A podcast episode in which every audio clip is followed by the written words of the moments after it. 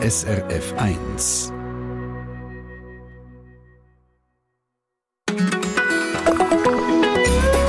SRF 1. Herzlich willkommen zur Live-Sendung Forum, eine Sendung, die sich am heutigen Schweizer Musiktag natürlich auch mit Musik beschäftigt.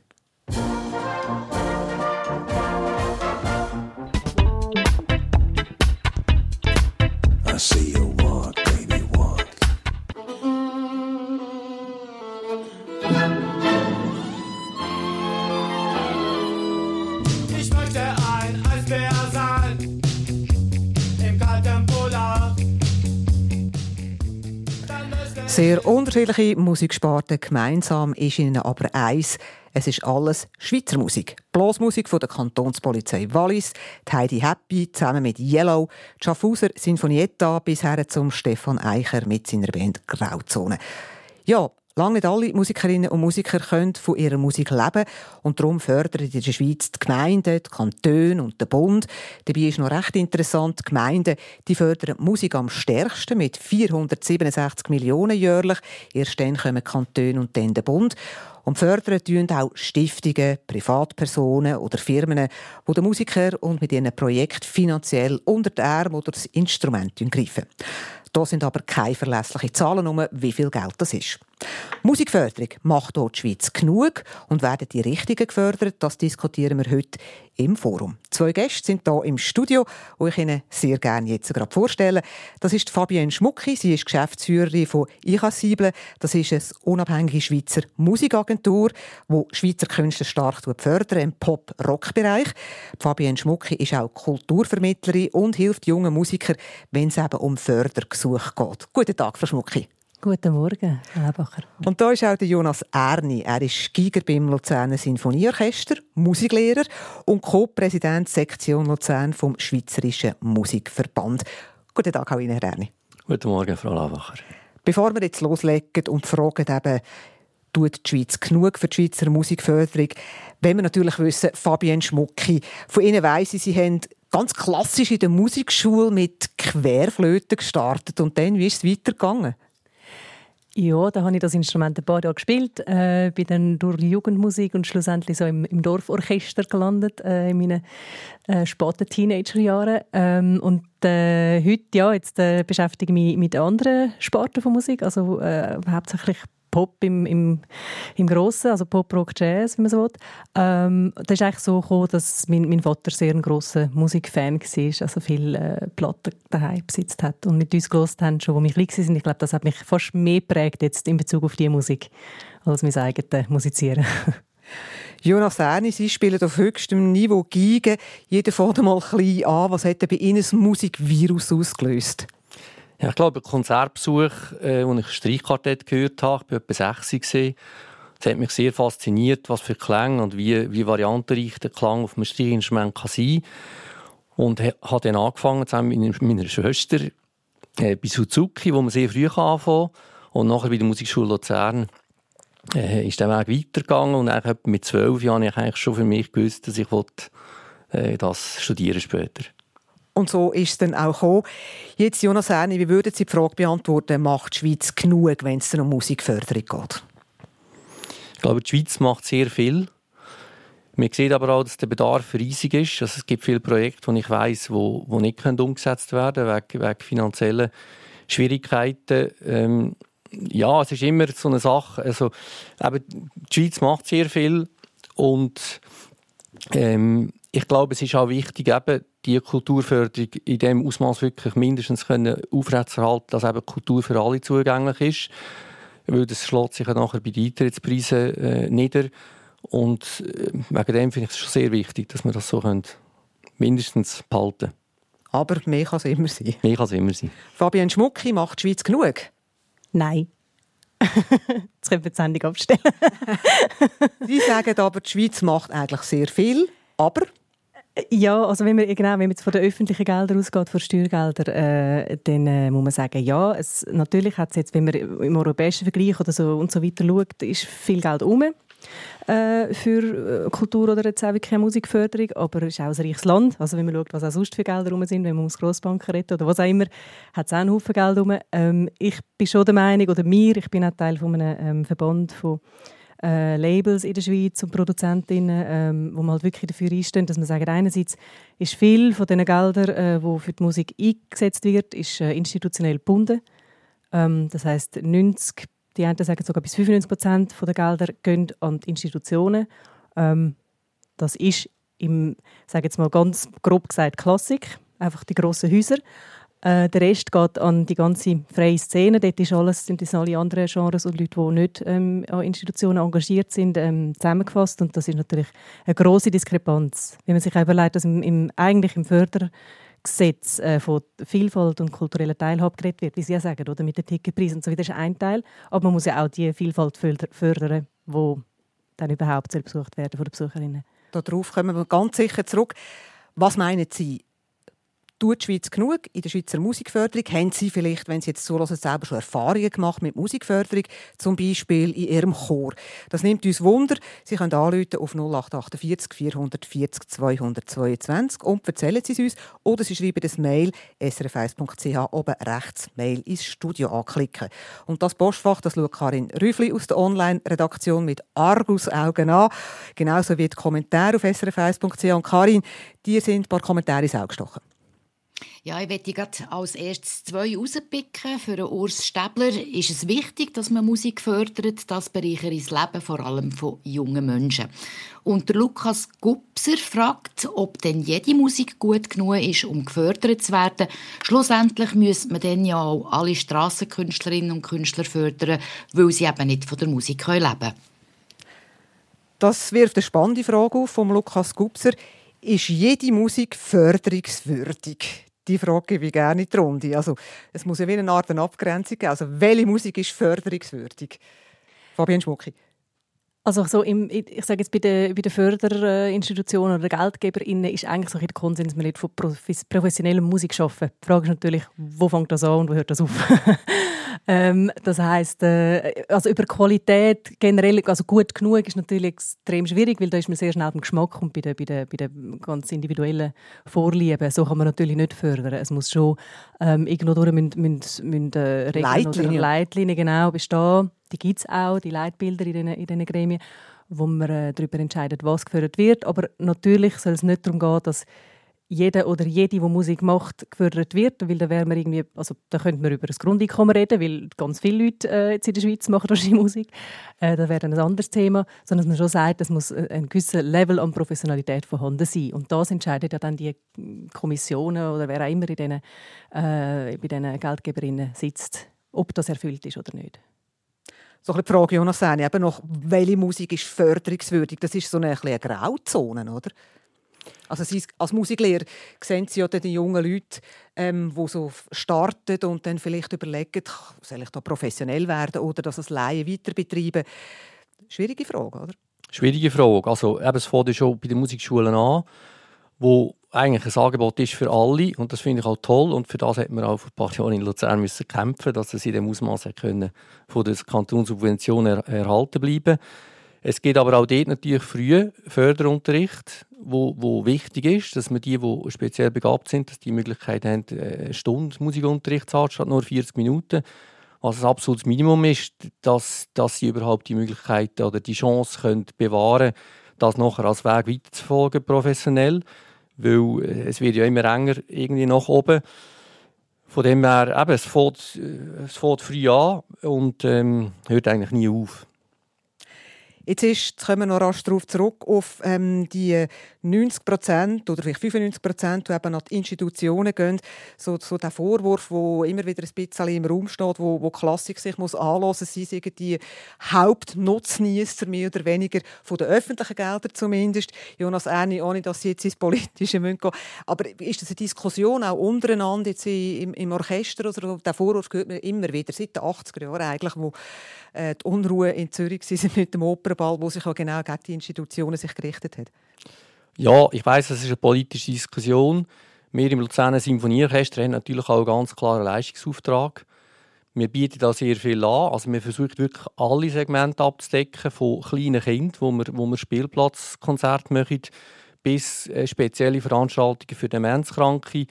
Und ähm, äh, durch diese Beiträge können wir natürlich auch äh, das günstigste KK-Ticket jetzt für Erwachsene wie ein Symphoniekonzert auf 25 Franken setzen.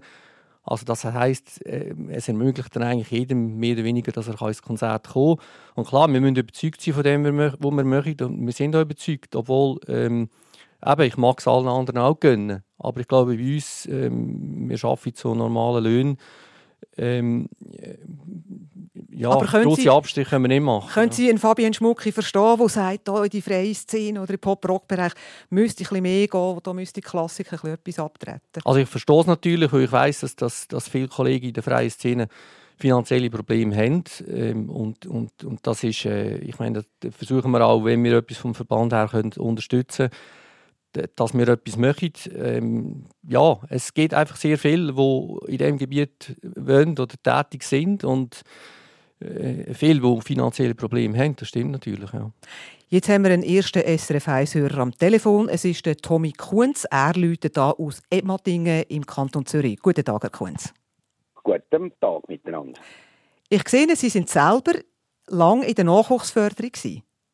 Richtig, ganz genau. Ich bin ein paar Jahre der Leiter und Showleiter vom SPH Music Masters. Das ist der größte europäische Nachwuchskontest im Bereich äh, Pop. Also das ist eigentlich von der Stil her offen gsi, aber äh, hauptsächlich Rock, Pop, Blues, Singer-Songwriter.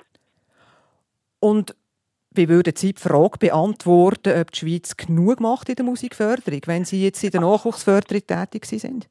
Also grundsätzlich die Schweiz als Schweiz, sagen wir jetzt mal die offizielle Schweiz, glaube ich, äh, ja, das ist, das ist ja so, was aus, sagen wir mal aus dem Steuertopf kommt, dort glaube ich, dort ist es gut. Ich glaube, die Thematik ist, glaube ich, gar nicht so wahnsinnig fest beim Geld, sondern ich habe festgestellt, ähm, dass die Schweizer grundsätzlich dann einen Haufen Geld für Billette in die Hand nehmen, wenn irgendein grosser Superstar auf der Bühne steht, wie jetzt aktuell gerade Helene äh, Fischer im Hallenstadion. Und wenn lokale Bands Auftrittsmöglichkeiten suchen, dann werden die einfach nicht gebucht. Und wenn sie gebucht werden für ein Trinkgeld und dann nachher hat es zwei, drei, vier, fünf, vielleicht zehn Leute im Publikum. Weil die Leute, die Organisationen, die die Auftrittsmöglichkeiten bieten, und das ist ja das, was eigentlich die Bands dringend brauchen, die müssen dringend auf die Bühne, die müssen ihre Musikpraxis können vertiefen und, und spielen miteinander. Das sind alles äh, Konzertlokale, die nach Einnahmen funktionieren, also das sind äh, kommerzielle Unternehmen. Und die sind nicht in der Lage, irgendwie grosse Werbungen zu schalten. Und ich glaube, dort liegt der Kern vom Problem. Da kann man so viel Geld aufrühren, wie man will. Ich glaube, dort müssten die Leute, die so wie das Radio, so wie, wie die Presse, äh, mehr darauf hinwirken, dass man halt auch einmal geht, Bands hören und Festivals geht, besuchen, die nicht mit einem super Headliner besetzt sind. Bleiben Sie doch dran, Tommy Kunz, Fabian Schmucki, was der Tommy Kunz sagt. Ähm, eben, so riesige ausländische Bands, die kommen, die füllen dann das Hallenstadion. Aber Schweizer Künstler haben es schwer, nur schon quasi auf die Bühne zu kommen. Ist das Ihre, Ihre Beobachtung? Ähm, jein. Also ich finde, es sind ganz viele Punkte dort drin, wo Sie ansprechen, wo natürlich ganz viele verschiedene Ursachen, also das ist relativ komplex, das Ganze. Einerseits natürlich ähm, gibt es eine Nachfrage vom Publikum und das Hörverhalten vom Publikum kann man schlecht beeinflussen. Also wenn das Publikum eine Band nicht schauen will, dann kann man die auch mit noch so viel Werbung nicht dazu bringen. Das ist ein Punkt.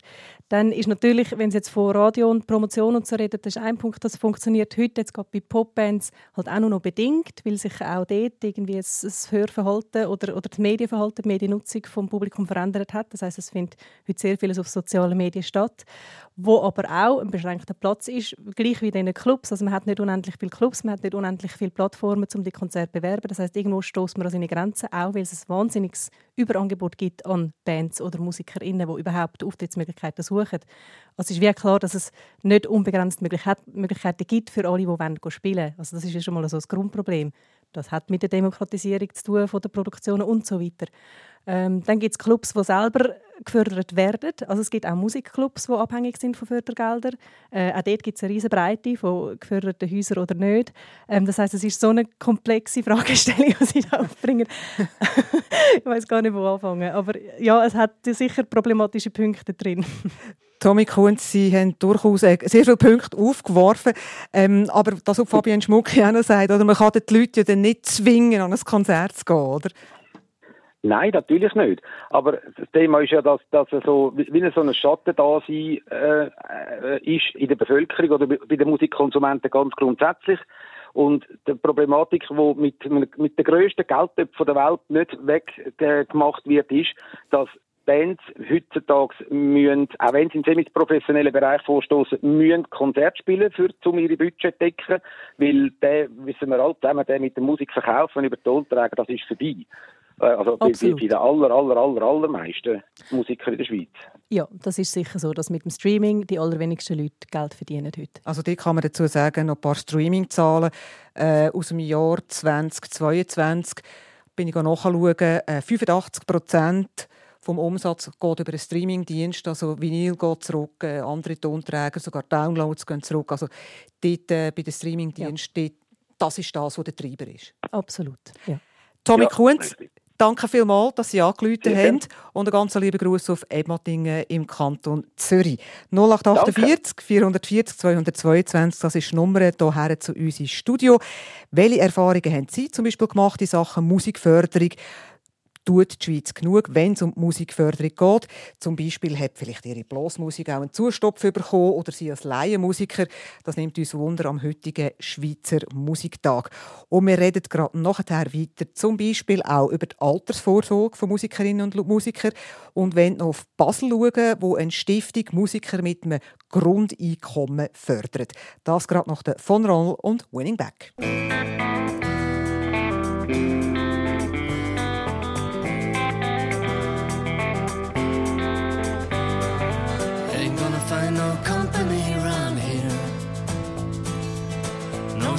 Sympathy, no sweet relief. After all, what did I come here for? It's a nightmare of torture and grief. Now I'm stuck in modern misery. How could I run ashore on this reef? Caution, care cannot deliver me. What I need is you and your love.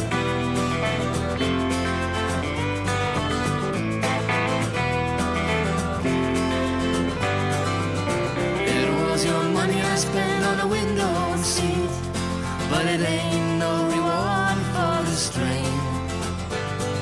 It's harder when there's nothing left to reap.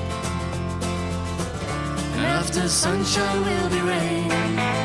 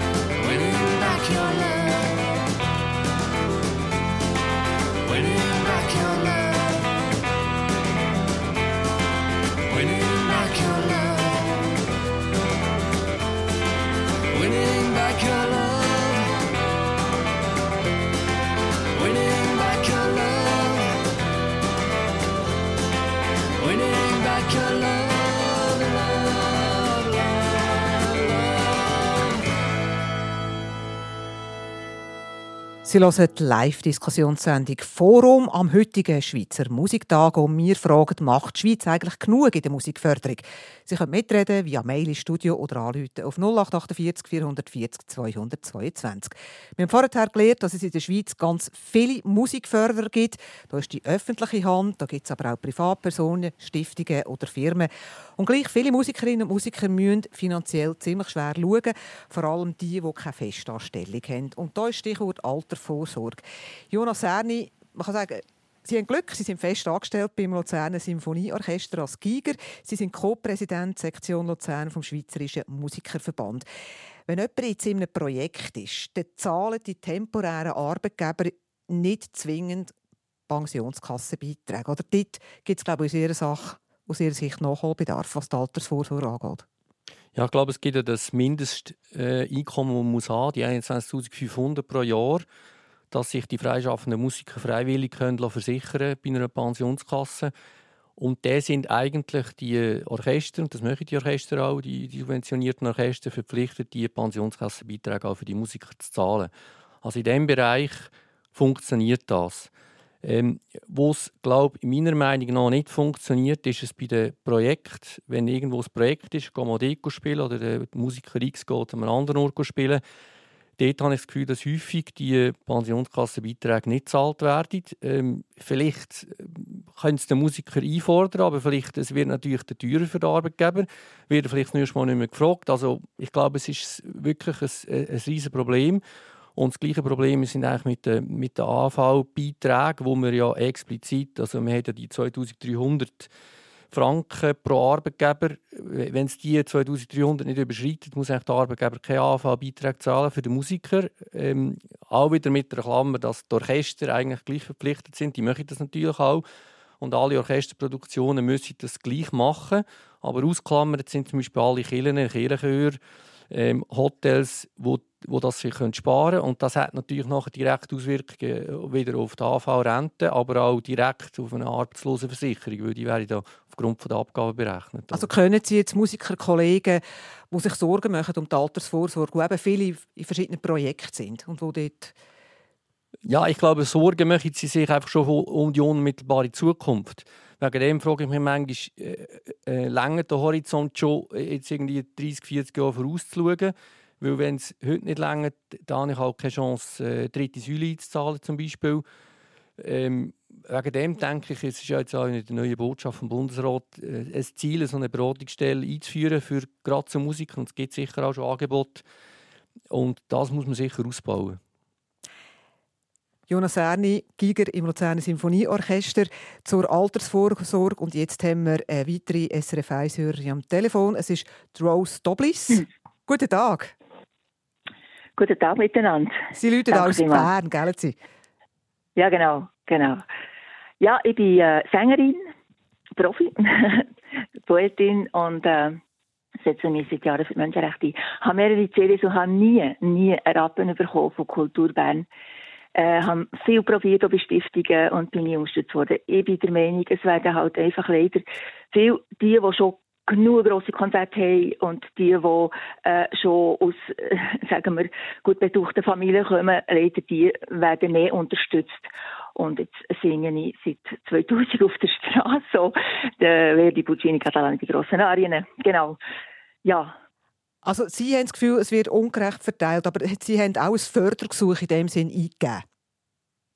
Ja, ich habe CDs eingegeben äh, und ich habe ein Projekt eingegeben mit Hip-Hop-Tänzer, wo ich gerne hätte ein Stück gemacht in Avignon. Also eins habe ich geschafft, aber das habe ich Privatgelder bekommen, ein jahrelang auch abgezahlt. Weil das sehr teuer ist, das Theater und so. Ja, äh, ich finde ja, ich weiß nicht warum, dass man den Teil unterstützt und den Teil nicht, weil sie haben natürlich eine Stimme gehört, die Website und, äh, und so weiter, ja. Rose Doblis, bleiben Sie rasch am Telefon. Fabienne Schmucki, Geschäftsführerin von der Schweizer Musikagentur Irascible. Sie beraten auch junge Menschen, wo es eben darum geht, dass sie ihnen helfen, wie komme ich überhaupt zu Fördergeldern. Kriterien von, von, von der öffentlichen Hand. Wie sind die? Also Uff, die, ähm, die sind sehr unterschiedlich, je nachdem, wie, also Sehr föderal. Wenn, äh, wie? Sehr föderal. Ja, ja, absolut. Eben, es gibt ja, wie wir vorher schon äh, eingangs gesagt haben, es gibt, es gibt Geme- Gemeinden, Kantone, äh, den Bund, dann gibt es noch eben diverse Stiftungen und so weiter. Und die ähm, haben ihre Leitbilder, die haben ihre Richtlinien, die haben ihre Gremien und die entscheiden. Und wenn wir natürlich sagen, alle müssen Geld bekommen, dann sind wir eigentlich bei einem Grundeinkommen. Oder? Das ist dann wirklich, wenn man es ganz wirklich demokratisieren will. Dann gibt es andere Vorstöße, wie damals der Pius Knüsel, das ist relativ populär, gewesen, der gefunden hat, wir sollen nur noch Spitze. Der ehemalige Pro Helvetia-Chef. Genau. Also es gibt ja wie immer den, den, den, den, den Kampf so zwischen Spitzenförderung oder breiter Förderung, oder? wo man sagt, Gießkanne, oder das ist so das schöne Wort, das man braucht. Man tut überall ein bisschen verteilen. Und dort gehen die Meinungen einfach wahnsinnig auseinander. Was ist professionelles Musikschaffen und was nicht? Das ist halt eigentlich der Grunddisput. Genau. Rose Doblis, vielen herzlichen Dank und Ihnen alles Gute. Ja, merci vielmals. Also, ich gehe heute wieder zu Bern. Vielleicht könnte ich noch meine Website angeben. Nein, das, interessieren. das wird immer ein bisschen schwierig. Das wird immer ein bisschen schwierig. Aber wir wissen ja, wie sie heißen. Ich glaube, man kann sie finden. Danke viel, viel mal, Rose Doblis, und ein Gruß auf Bern. Darf ich noch kurz etwas sagen zu der Altersvorsorge-Diskussion? Unbedingt. die wir hatten? Unbedingt. Ähm, weil das ist natürlich, also jetzt in der aktuellen Musik, wenn man es so will, ist das, äh, ist das ein Riesenthema, weil dort leben schon, sowieso ganz viele Leute schon im Prekariat während der Zeit, wo sie noch arbeiten. Das heißt, dritte Säule ist gar kein Thema. Ähm, das, was Sie ansprechen mit der AV, eben von den Arbeitgebern, die müssen bezahlt werden, wären in dem Moment dann eigentlich die VeranstalterInnen, oder, die Konzerte veranstalten. Ähm, wie Sie sagen, genau richtig, oder? Wenn jemand sagt, ja, ich brauche da noch meine Prozente oben drauf für die Vorsorge, dann sagt er natürlich, ja gut, dann nehme ich den anderen, der vielleicht nicht darauf besteht. Also da ist einfach, da ist man null geschützt, oder? Das ist ein null geschützter Rahmen. Und ähm, die MusikerInnen, die kommen, also früher oder später, alle wirklich, das wird wirklich schwierig. Die, die nicht das Rucksäckchen haben von, von den Eltern oder sonst irgendwo her, die, das wird wirklich schwierig. Ich habe es vorher gesagt, Sie beraten ja eben junge Musiker, helfen ihnen auch, wenn es eben um die Gesuche geht. Ist das bei jungen Musikern dann ein Thema, die Altersvorsorge, oder ist das wie die Jonas Erni das gesagt hat, man schaut eigentlich quasi mehr in die nähere Zukunft und ist gar nicht in der Lage, so weit vorauszuschauen? Ich glaube nicht, dass die junge Musikerin dort irgendwie eine andere Spezies ist. Wie alle jungen Menschen denkt man nicht so fest an die Altersvorsorge. Äh, irgendwann kommt der Punkt und natürlich versuchen wir jetzt von, ich sage jetzt von der, von der strukturellen Seite, von Labels, Verbänden und so weiter, die Leute sensibilisieren. Es gibt mit Sonar einen Verband von der Musikschaffenden, wo Workshops anbietet für ihre Mitglieder. Es gibt von der Suiza Workshops und so weiter. Es gibt so äh, Angebote, die man nutzen kann, gerade auch für junge Leute, um zu sagen, hey, auf das müsst ihr schauen und passt auf. Äh, und schlussendlich ist es aber dann natürlich die Eigenverantwortung, weil wir haben nicht das System von den, von den Häusern, das einem anstellt. Das gibt es nicht. Äh, das heißt, jeder, jede muss schlussendlich selber schauen. Und was ich ganz wichtig finde, es ist nicht, sind nicht nur Musikerinnen, sondern wir alle auch. Also sämtliche Leute, die bei Labels arbeiten, die Produzentinnen sind, die Veranstalterinnen sind, Bookerinnen sind und so weiter, die haben alle das Problem und die leben alle im Prekariat. Das ist ein wichtiger Punkt. Und jetzt Karin Rüffli aus der Online-Redaktion. Ist gerade ein Mail reingekommen.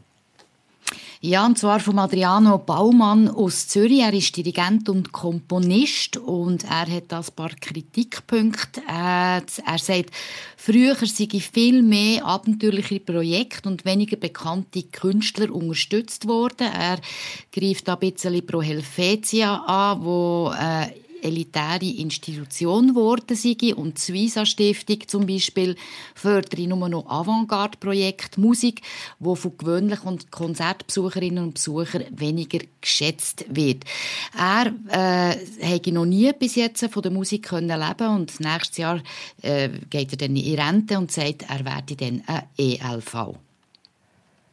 Fabienne Schmucki, Geschäftsführerin vom Musikagentur Irassil, Sie nicken.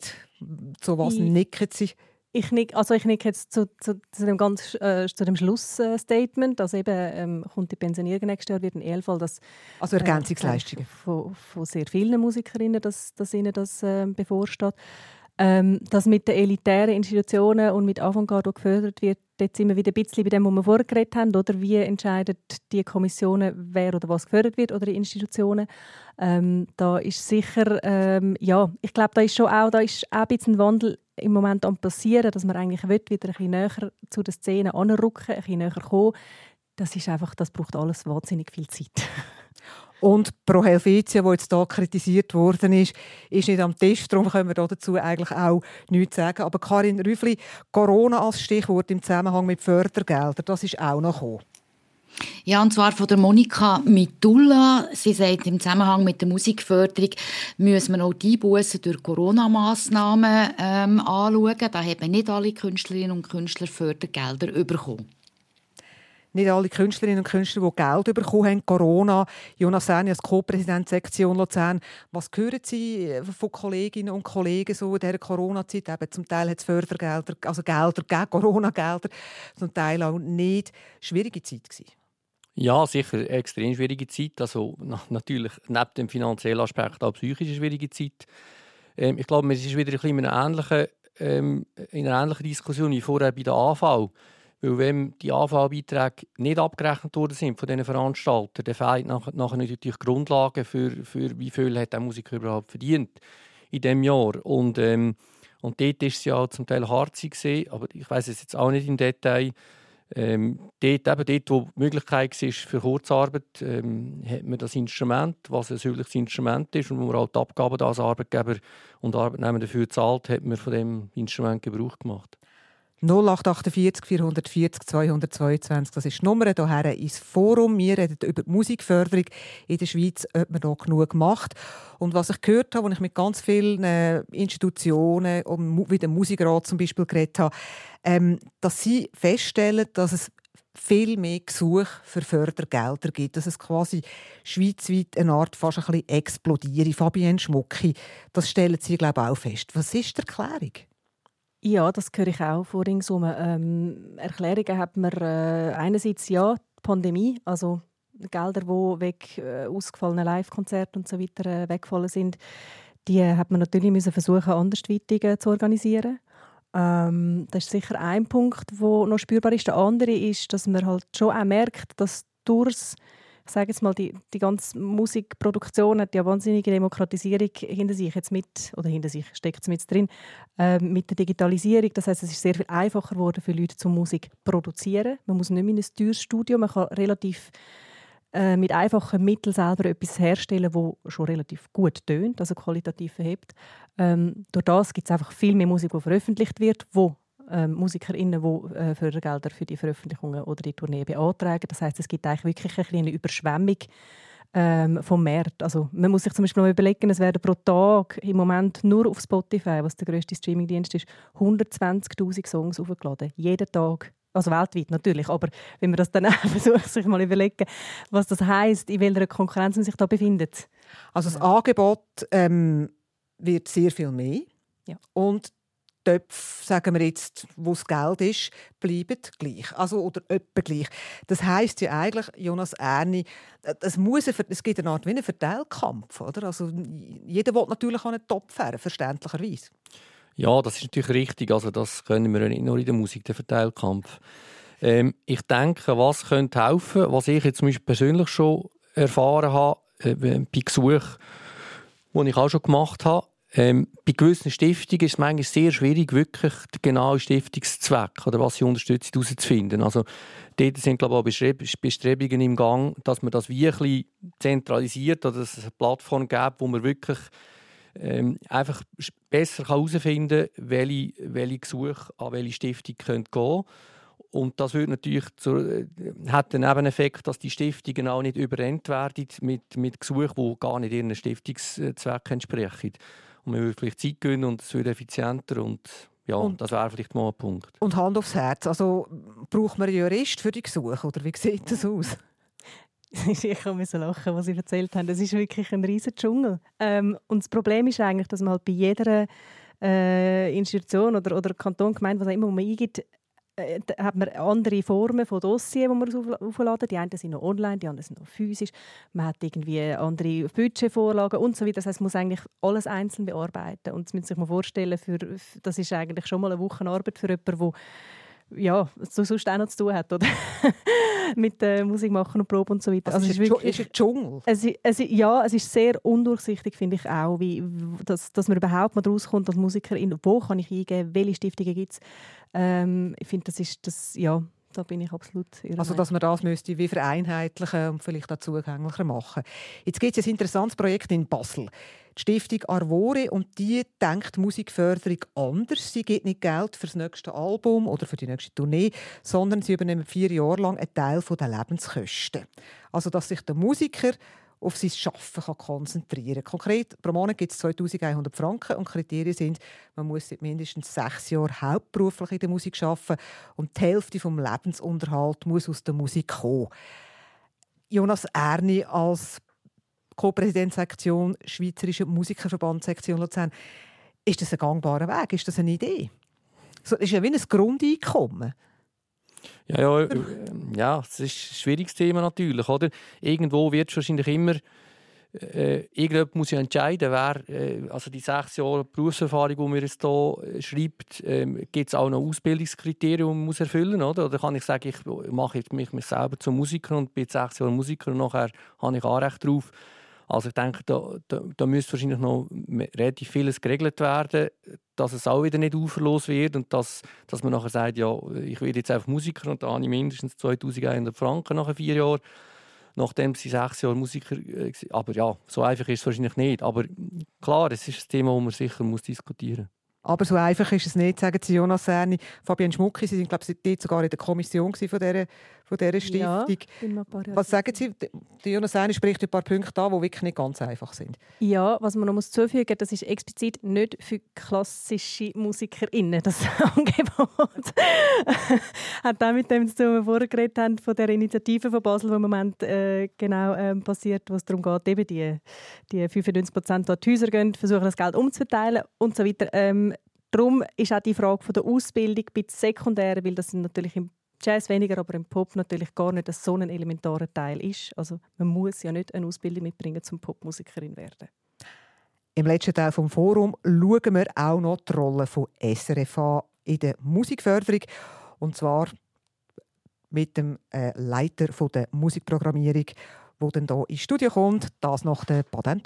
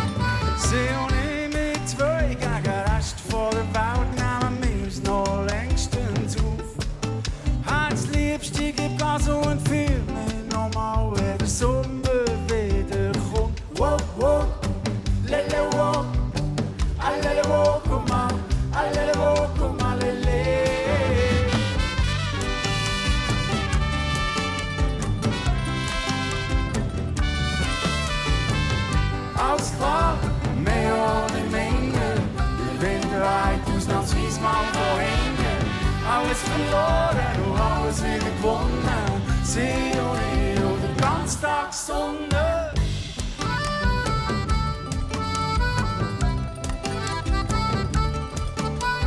Ich hab Zeug und den Vögel überkommen. Der Winter ist ein Marathonlauf. So lang aus altem Boden, aber ging noch neues Grün. Was nehme ich noch Angst, wo kommt ich kauf? Wow, wow, lele wow, ah lele wow,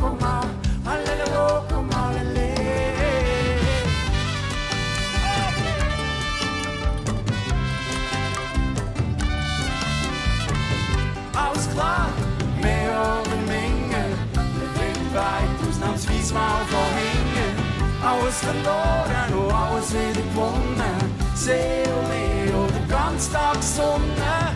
Alles klar, mehr oder minder. Der Wind dreht ausnahmsweise mal von hinten. Alles verloren und alles wieder gewonnen. Seele oder ganz Tag Sonne. oder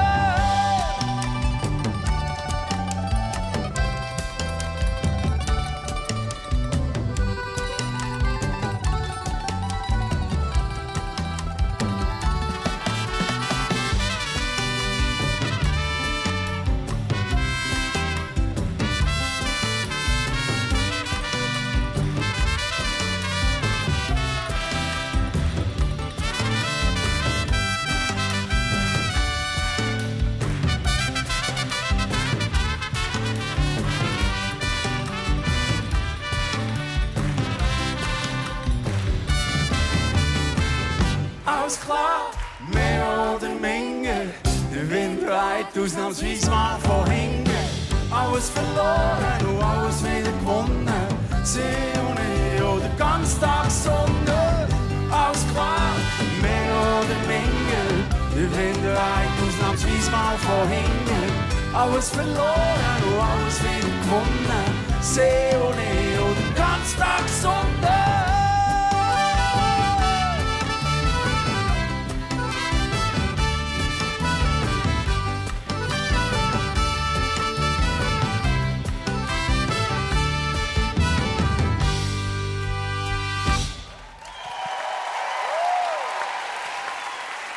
Am heutigen Schweizer Musiktag reden wir hier im Forum über Musikförderung und die Frage, ob die Schweiz eben genug macht. Gemeinden, Kantone, private Stiftungen, aber auch Firmen fördern die Schweizer Musikschaffen. Ob immer die Richtung, auch darüber haben wir schon geredet. Und jetzt schauen wir die Rolle von SRF an, weil SRF tut ja auch Schweizer Musik fördern. Da ist jetzt Michael Schuler. Er leitet Musikprogrammierung für alle SRF-Radioprogramme, auch Swiss Jazz, Swiss Classic und Swiss Pop. Hallo Michael. Guten Tag. Heute ist die Schweizer Quote bei 100 Prozent.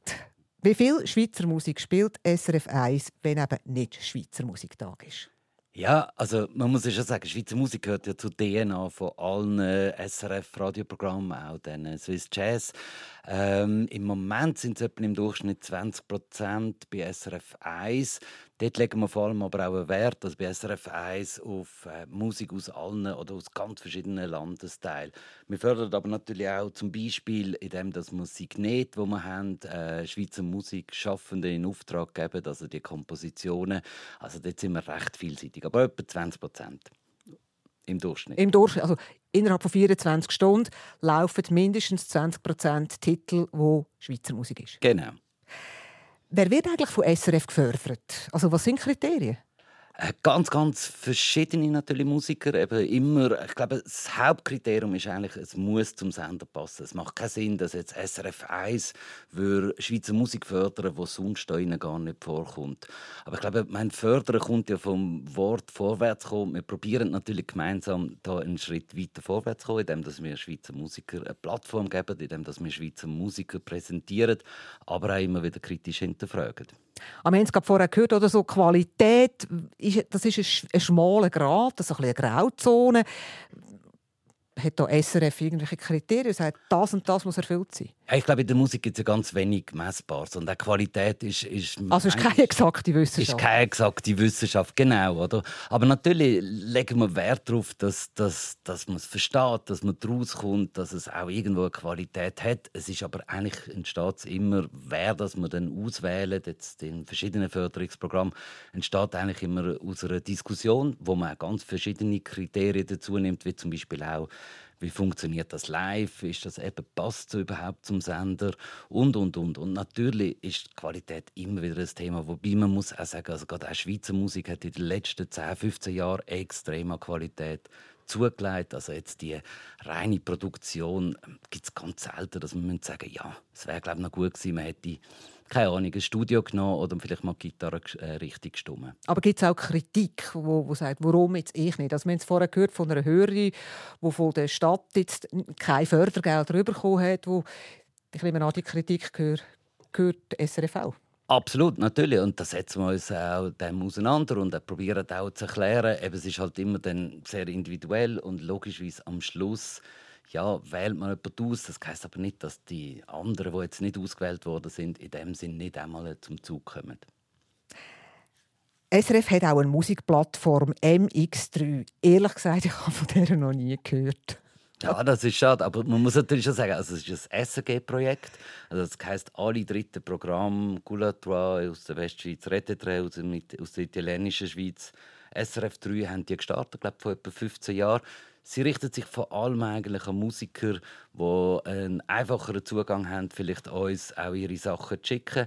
Aber auch, ich kenne ganz viele Veranstalter, die die regelmäßig benutzen, weil man hat auch so lustige Sachen. Man kann zum Beispiel, also lustige, nein, aber man kann zum Beispiel Suchkriterien eingeben, wie ich wette Heavy Metal aus dem Appenzell Innerrhoden oder so. Also da gibt es ganz viele Möglichkeiten.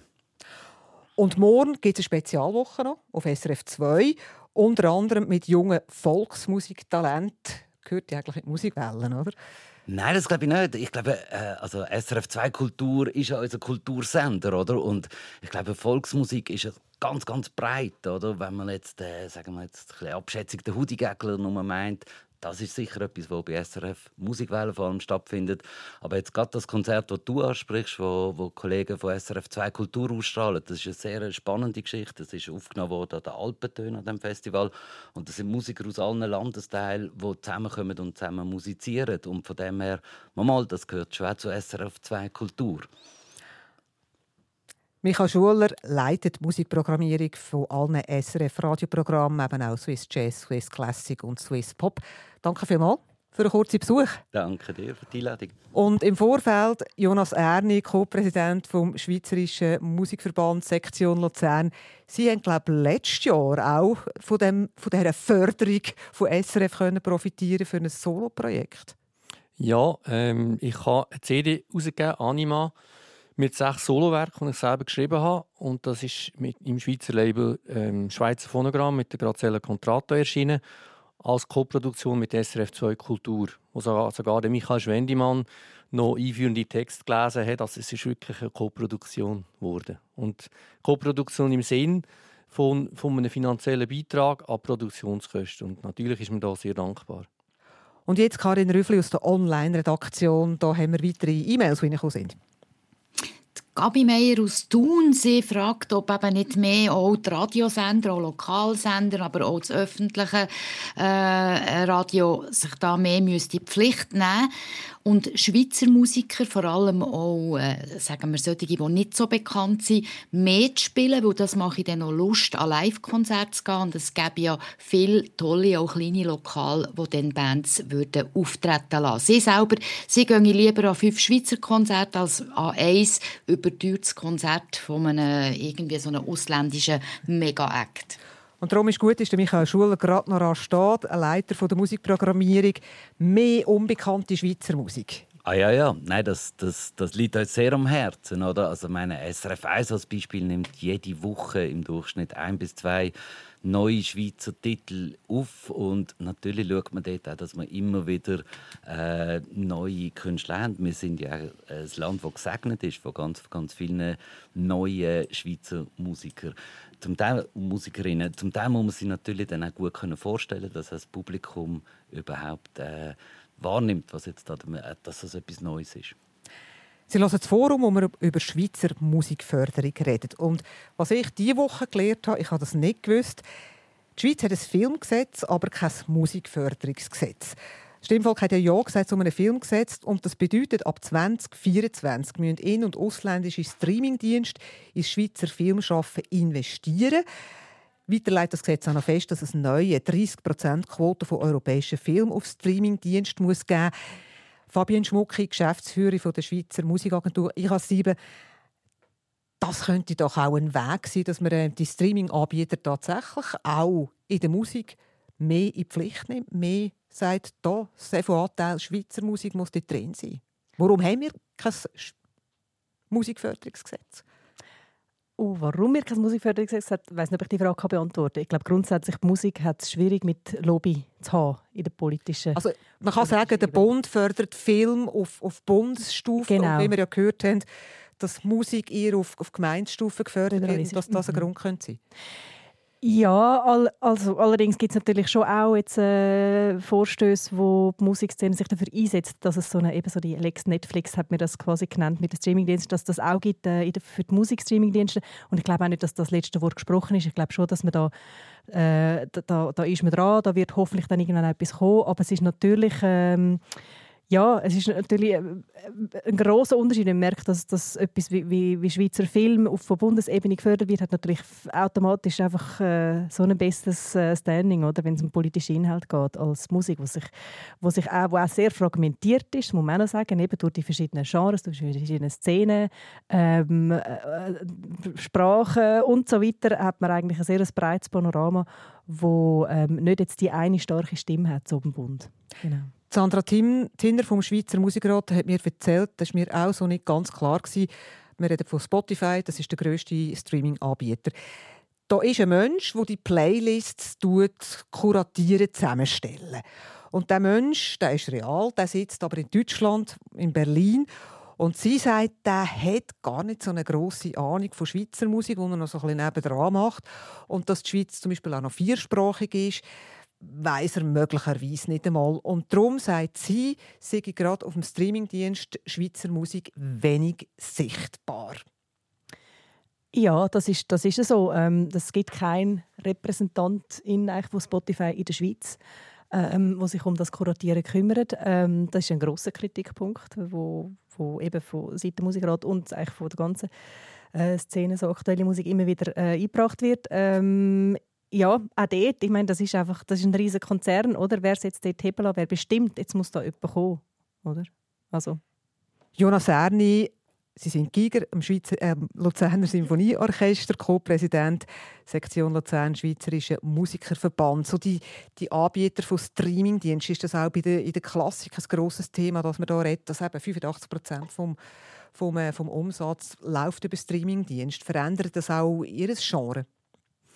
Ja, also natürlich heute jede Aufnahme, äh, die wir machen, äh, gibt es zwar noch als CD, aber natürlich äh, der, der, Hauptumsatz läuft über die Streaming-Plattformen. Äh, und ja, das ist so, aber es gibt, also wir produzieren jetzt auch noch physisch. Also CDs werden noch produziert. Offensichtlich gibt es auch noch Leute, ich bin auch noch froh, ich habe noch ein paar daheim, ähm, wo, wo CDs kaufen. Aber in Zukunft wird immer mehr das interessant. Also das ist abnehmend, oder? Ja, CDs, ja. eindeutig. Klar. Also für Sie auch eine gewisse, gewisse Gefahr, oder?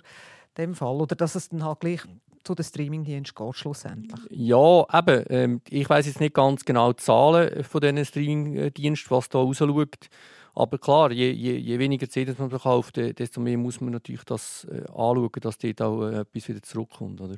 Es hat übrigens gerade äh, vor ein paar Wochen hat äh, Apple, was ja eigentlich der zweitgrößte Streaming-Anbieter ist nach Spotify, ähm, hat äh, so das Defizit erkannt und hat Apple Classic äh, lanciert. Ähm, ist jetzt auch als App verfügbar und es ist recht interessant, wie jetzt quasi das, das, der Look oder das, oder das Feeling von diesen Streamingdiensten auf die klassische Musik umgemünzt wird. Ja, ich glaube, es lohnt sich dort mal einzuschauen für alle Klassik-Fans. Genau, und wir sind schon am Schluss von dem Forum und da würden wir gerne in der SRF 1 Hörerin noch das Wort geben durch die Online-Redaktorin Karin Rüffli. Ja, es ist eine philosophische Anmerkung, die kommt von der Siglinde Stäubli. Sie sagt, würde die Hälfte der Menschen jeden Tag singen oder sonst Musik machen, müsste man weniger Leere mit Konsum kompensieren. Ein paar Minuten würden schon länger, um sich auf andere Gedanken zu bringen. Und sie ist überzeugt, die Welt sieht dann anders aus. Schlusswort von meinen Gästen, Fabian Schmucki. Wann haben Sie das letzte Mal dank der Musik alles vergessen? Gerade heute Morgen im Tram beim Fahren, ehrlich gesagt, ich habe mich noch ein bisschen einlesen. Und also die Haltestelle verpasst? Oder Nein, das zum Glück nicht ganz. Aber ich habe dann einfach gemerkt, dass ich überhaupt nicht dort bin im Handy, wo ich lesen wollte, sondern ich bin bei der Musik und ich habe das Handy weggelegt. Und das war, glaube ich, die gute Entscheidung. Jonas Erdi, wann haben Sie das letzte Mal alles vergessen? Dank der Musik. Ja, das war gestern. Ich habe mich natürlich gestern auf die Sendung vorbereitet zwischen die geübt und mein eigenes Stück Irisbogen und den hatte ich einen Moment, gehabt, wo ich es geschafft habe, mal andere Sache wieder zu vergessen. Selbst bei mir passiert dann das manchmal. Danke vielmals, danke fürs Mitdiskutieren. Merci. SRF 1 Forum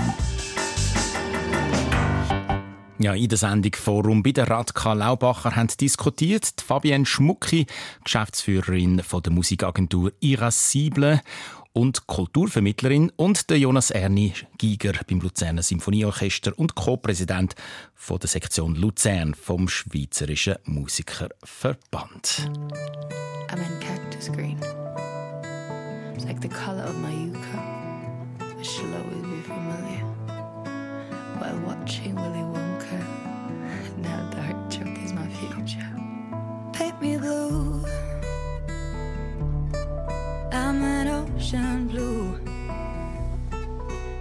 Color of the mermaid. Her hair was straight. I saw her rosy braid.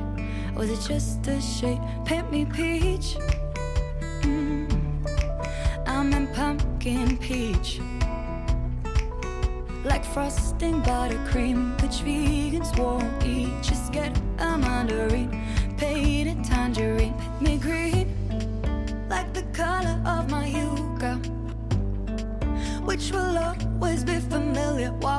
watching Willy Wonka now dark. Choke is my future.